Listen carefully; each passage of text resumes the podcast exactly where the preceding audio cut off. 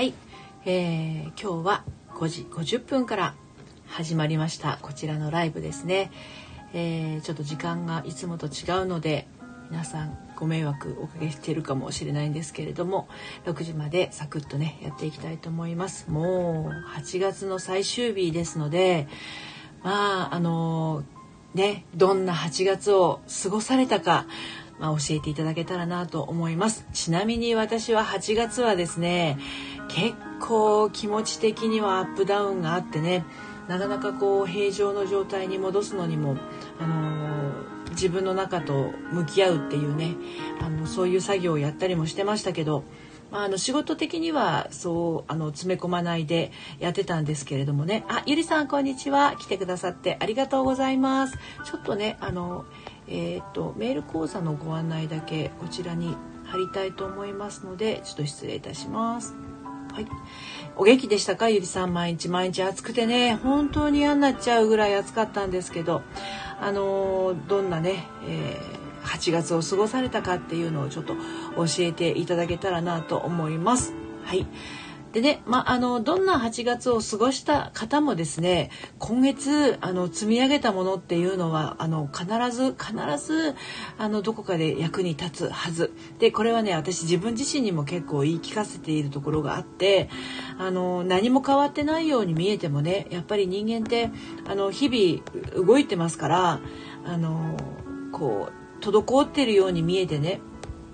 決してそんなことはないとあの信じております。はい、ちょっと今ねメールマガジンのこの間ねライブ聞きながらすぐにね登録してくださった方がいたので今私ちょっとこう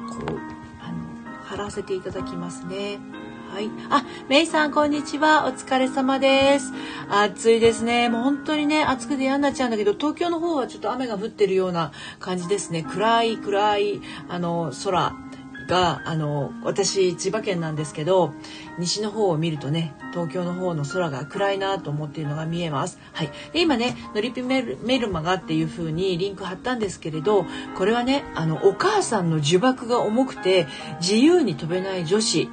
ね、あの30過ぎてもなんかこうモヤモヤしたりしてる方モヤモヤざわざわしてる人に向けてのメール講座を始めるんです。もちろん無料なんですけどこれ私は大人の反抗期って呼んでましてあのお母さんの呪縛が呪縛がね重くて自由に飛べない女子に翼が授かる処方箋メール講座をねやろうと思ってます。まだ出来上がってないんですけどあの私のね、えーと、メール講座がメール講座じゃないメールマガジンが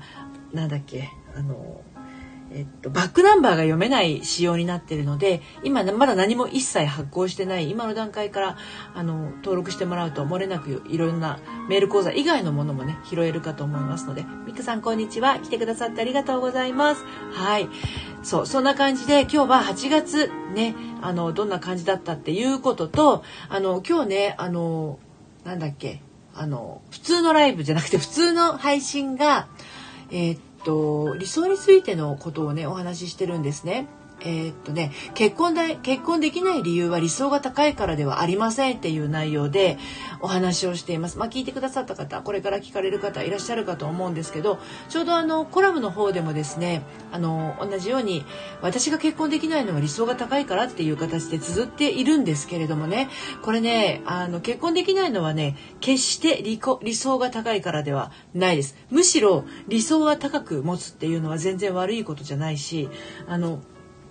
自分がこういう風になりたいなっていうそれがぼやけちゃってたら そういうなんだろうな理想通りっていうか望む望む通りの結婚に迎えないんですよね。ここを一番ぼやけてはいけないところなのであのー、皆さんもねぼやけないように、えー、していただけたらなと思います。はい、で幸せに、あのー、なるね、あの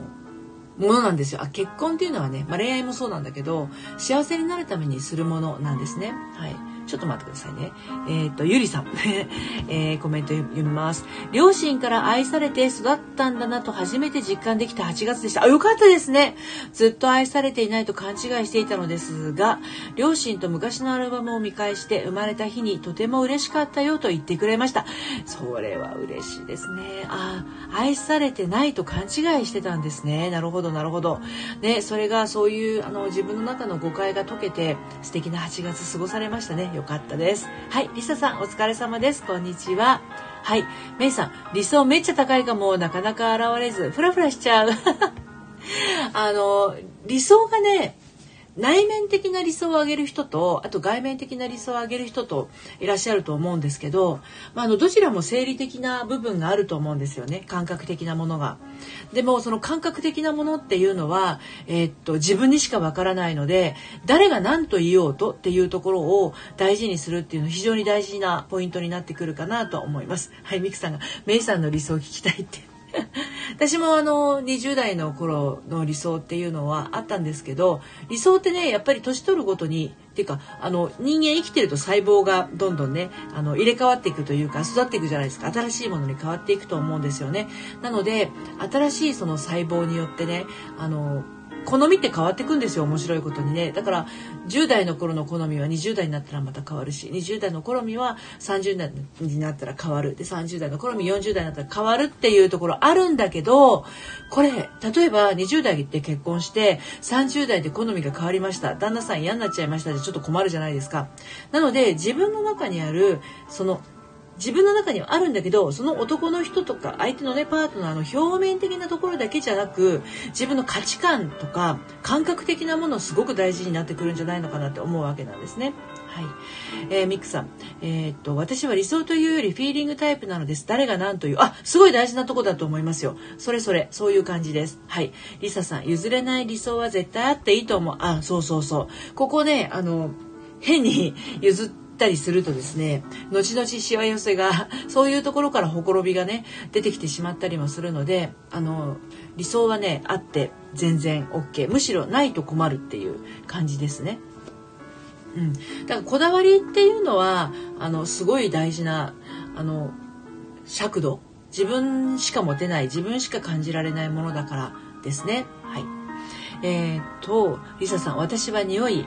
えー、加齢臭でも許せる加齢臭と 許せない加齢臭ってある。ああるでしょうね。だからその人のその人としてのマーキング的要素の匂いと、まあ、いわゆるなんだろうな体臭みたいになっちゃうとねあの新陳代謝みたいなものと相まって、まあ、ちょっと許せないものになっちゃったりもするのでねそういうのはありますよね。はい。ミックさん後で送ります。ミックさんとメイさんお知り合いなんですね。はい、あのそういうなんだろうな、えー、っとさっきね、えー、っと誰だろうミックさんがおっしゃってたそのフィーリングタイプ誰が何と言おうとの部分これねあのー、一人一人持ってると思うんだけどあのね今日コラムでも書いてて配信でも喋ってるんだけどあの結婚できないのは理想が高いからじゃなくてねあの幸せになるっていうその覚悟がないだけですね。幸せになるっていう覚悟っていうのは要するに私は幸せになるんだっていう結婚においてよあの決めてないからっていうところ決められてないからですね。はい。決められてないところがあの結婚できないところなので理想が高い運はあんま関係ないんですね。はい。えー、っとゆりさん。職場の男性の先輩が彼女になる人には男心男心をもっと理解してくれしてもらえて、えー、全肯定してくれる人がいいって言ってました。男の人はね、あの、そういうとこあると思いますよ。99%プライドでできていたりもしますからね。うん。はい。なので、あの、要は甘えたいっていうことですよね。うん、甘えたいところも女性もあるけど男性もやっぱり甘えたいあの認めてほしい受け入れてほしいっていう思いはすごくあると思うので、まあ、そういう理想を持ってるっていう方はいると思いますねゆりさんね。うん、リサさん例えば究極すぎたいやそんなことないですよやっぱりあのスキンシップもあるからねあの匂い大事だと思います。はいメイさん目から鱗みたいなワクワクする人が理想です。なるほどね。うん。ミクさん、ワクワクいいですね。うんうん。リサさんもワクワクいいですね。メイさんの理想素敵。結局ね、今までの出会った人の中にはそういうあのメイさんにとっての理想的な人っていうのがいなかったってことなんですよね。ということは自分のジャストビンゴって思える人が目の前に現れたらおお今までにないパターンルーキーみたいな感じニューフェイスみたいな感じだから当然目から鱗になると思うんですよ。うん、今までにないわみたいな。今までいなかったこういう人っていう。だから今までのタイプとは違う人っていうことなんだと思うんですけどじゃあその今までのタイプと違う人どんな人かって言ったらそれ多分自分自身が生まれ変わってる途中だと思うんですよね。何かこういらないものに気づき始めたとか自分に本当に大切なものに気づき始めたとかそういう自分の内なる価値観みたいなものが変わってくるとですね出会うタイプの人も変わってくるし付き合う友達が変わってくるし喋っている言葉の種類も変わってきたりするんですよねだからそういうものに気づける感性を持ってるメイさんがまず存在してるっていうことが素晴らしいことですね。大体あの理想の人がなかなか出ないで出てこないとかっていう人っていうのは内側にあるものとあんまり向き合えてないというかあの自分がどうしたいのかとか自分が何が好きなのか何が嫌いなのかその辺りが自分で分かんなかったりするんですよね。うん、だからまあ今度ねメールマガジン始めるけれどそこではですね、まあ、そういった自分探しでくたびれちゃってる人に、えー、なんだろうなその自分探しいつまで続けるのってあなたの大事なものはもう内側にあるんだよっていうのをねあのお伝えしていけたらなって思ってます。はい。あ、あやぽん、こんばんは。お疲れ様です。来てくださってありがとうございます。今日はね、ちょっと時間が、あの、早めに始まって、それもこれもうちの旦那がちょっと早く帰ってくるっていうので、ご飯が早まりそうなので、10分早回しにしたんですけれどもね、まあちょっと今、あの、6時ちょっと回りましたけど、もう少しだけ、えメッセージ拾って終わりにしたいと思います。はい、あやぽん。なんか最近夜活できてなくて、あの、あれなんですけど、昨日ちらっと参加できて嬉しかったです。またね、あの、改めてゆっくり参加したいと思うのでまたあのお付き合いいただけたらなと思いますまたね密談もしましょうあやぽん